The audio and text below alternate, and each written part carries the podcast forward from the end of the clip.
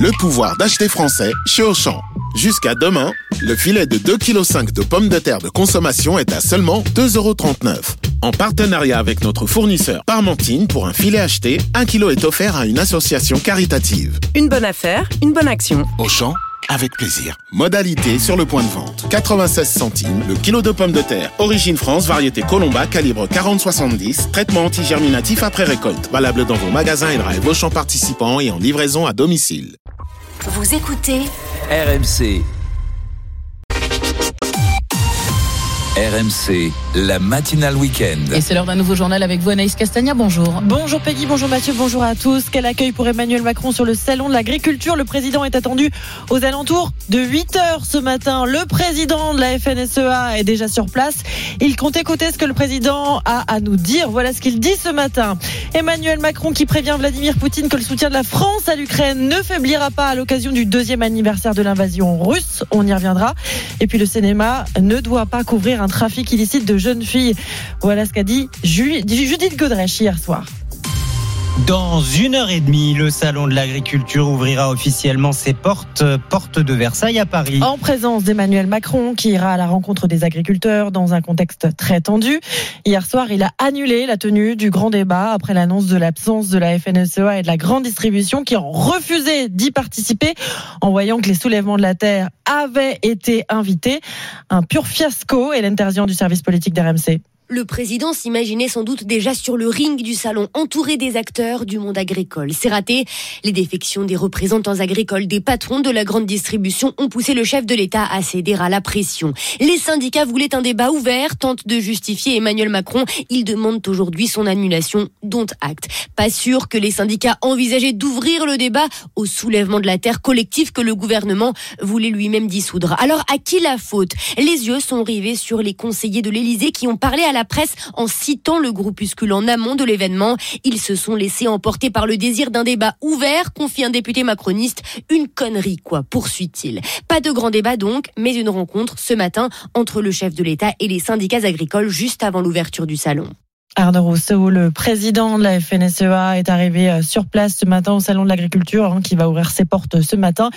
Il euh, affirme qu'il va écouter ce que le président a à nous dire. Voilà ce qu'il faut euh, retenir ce matin. Le président qui ira à la rencontre des éleveurs de leurs bêtes. Comment se prépare-t-il? Reportage de Mathis Caron pour RMC. Acclimater ses vaches à un environnement urbain, bruyant et noir de monde, c'est le premier enjeu du salon pour l'éleveur Laurent Caricondo. Là, je suis en train de la brosser euh, au-dessus des épaules. Hein, et ça la calme, elle adore ça. Normalement, elle va baisser la tête, hein, elle serait contente.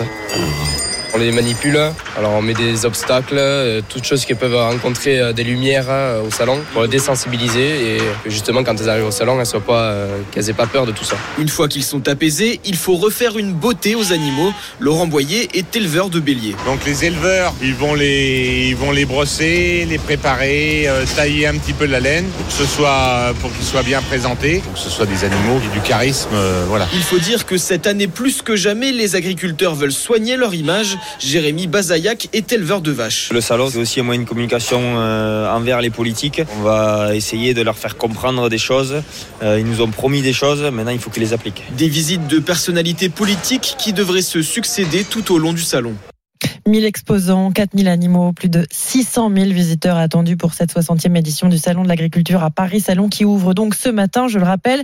Emmanuel Macron est attendu sur place dans moins d'une demi-heure. On sera sur place avec Cyprien Pézril dans le journal de 8 heures. RMC, il est 7h34 et c'était il y a deux ans, jour pour jour, le 24 février 2022, Vladimir Poutine lançait son offensive contre l'Ukraine. Une guerre qui a forcé 6 millions de civils ukrainiens à quitter leur pays. 85 000 se sont réfugiés en France, notamment Irina et Ivana qui en plus d'avoir tout laissé, ont dû réapprendre une nouvelle langue, trouver un emploi.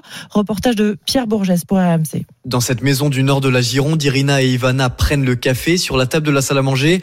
Un téléphone allumé pour traduire les quelques mots de français qui leur échappent encore. Juste à côté, des photos du jour de leur départ en bus de la Pologne vers la France. Quand nous arrivons ici, nous, tout le monde pensait que c'est juste les trois mois. Et c'est les finis, nous répartirons en Ukraine et les vies normales. Sauf que la guerre continue encore aujourd'hui. Il a fallu plusieurs mois aux deux femmes de Kiev et Nikolaïev pour oublier les bruits de bombes, de sirènes, de tirs, mais aussi pour accepter qu'il allait encore falloir rester en France. Je ne sais pas quand je reviens. Deux fois, il va aller en Ukraine. Moi, non.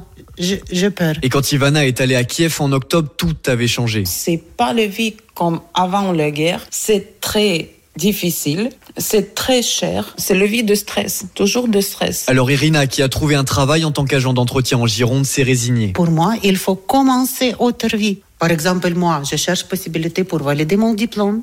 Parce que je suis euh, master économie. Elle continue de projeter sa vie en France avec l'espoir, dans un coin de sa tête, de retrouver son appartement, ses voisins, sa vie d'avant.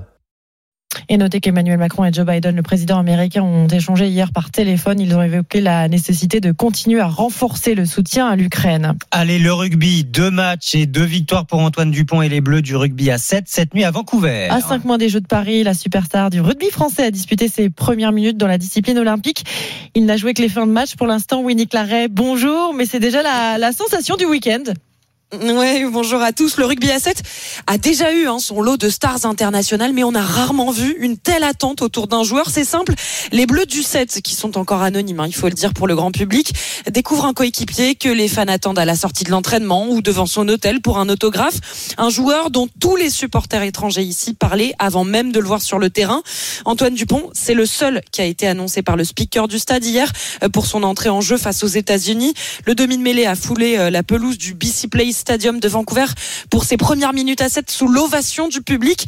C'est incroyable, c'est quelque chose que l'on ne maîtrise pas, nous confiait son sélectionneur Jérôme Daré après le deuxième match des Bleus face aux Samoans. Antoine Dupont a joué euh, un peu moins de 10 minutes sur les deux matchs, mais on ne l'imagine pas rester sur le banc très longtemps. Merci beaucoup, Winnie. Le dernier match de poule d'Antoine Dupont et des Bleus du 7 sera face à l'Australie ce soir, 22h49 heure de Paris. Merci beaucoup, Winnie. Le foot, l'OL poursuit son redressement avec une quatrième victoire de suite. Les Lyonnais se sont imposés 2-1 hier face à Metz. Aujourd'hui, suite de cette 23e journée à 17h, Lorient-Nantes, à 21h, Strasbourg-Brest à suivre en direct sur RMC. Et puis, les Bleus, ES, se sont imposés au groupe Ama Stadium face à l'Allemagne en demi-finale de la Ligue des Nations, victoire 2-1. Elles vont affronter l'Espagne en finale mercredi. La 49e cérémonie des Césars avait lieu hier. Le temps fort de la soirée, c'est évidemment la prise de parole de l'actrice Judith Godrèche qui a porté plainte contre les réalisateurs Benoît Jacot et Jacques Doyon pour euh, des faits de violence sexuelle et physique lorsqu'elle était adolescente. Écoutez l'appel lancé hier. Pourquoi accepter que cet art que nous aimons tant, cet art qui nous lie, soit utilisé comme une couverture pour un trafic illicite de jeunes filles? On ne peut pas être un tel niveau d'impunité, de déni et de privilège qui fait que la, la morale nous passe par-dessus la tête. Nous devons donner l'exemple, nous aussi. Serait-il possible que nous puissions regarder la vérité en face, prendre nos responsabilités, être les acteurs, les actrices d'un univers qui se remet en question? L'appel donc de Judith Godrèche au monde du cinéma hier soir. À retenir également le triomphe d'Anatomie d'une chute de Justine Trier, reparti avec six récompenses, Mathieu et Peggy, dont celle de la meilleure réalisation hein, pour Justine Trier, meilleure actrice et meilleur film.